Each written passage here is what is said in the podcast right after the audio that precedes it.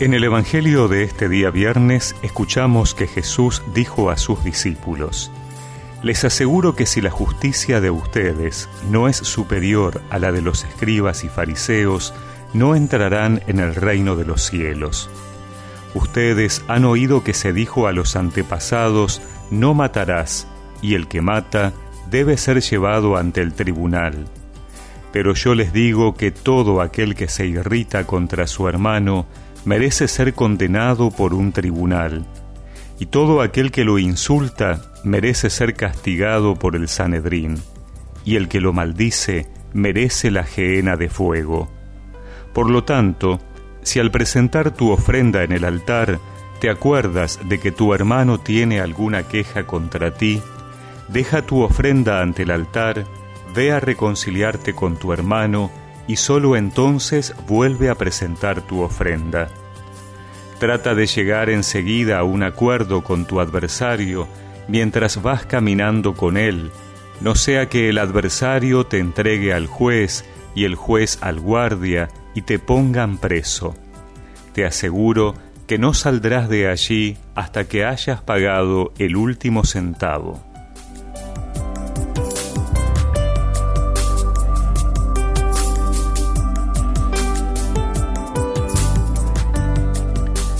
El camino de conversión de la cuaresma nos pide revisar nuestra relación con los hermanos.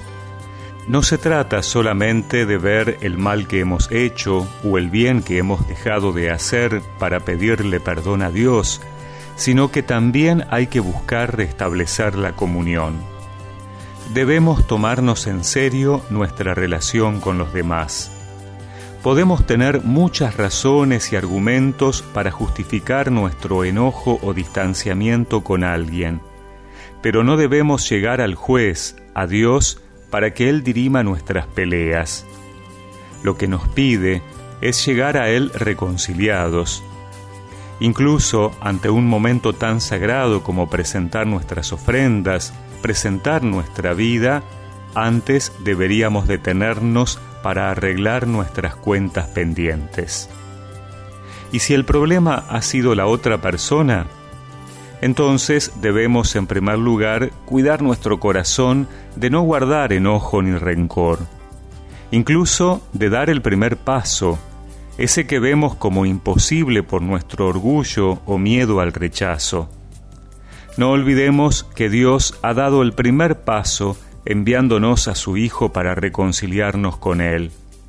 Si en verdad queremos alcanzar una nueva vida, no debemos temer morir a la vida vieja y dejar que el perdón y el Señor sanen nuestras heridas. Si al presentar nuestra ofrenda ante el altar del Señor,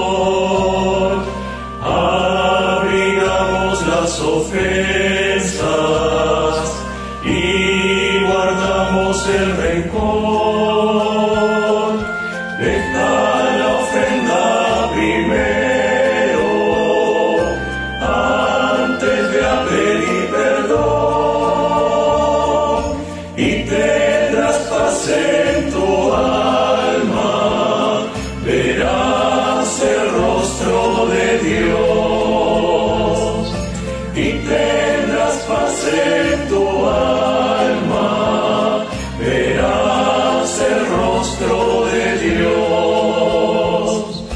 Y recemos juntos esta oración.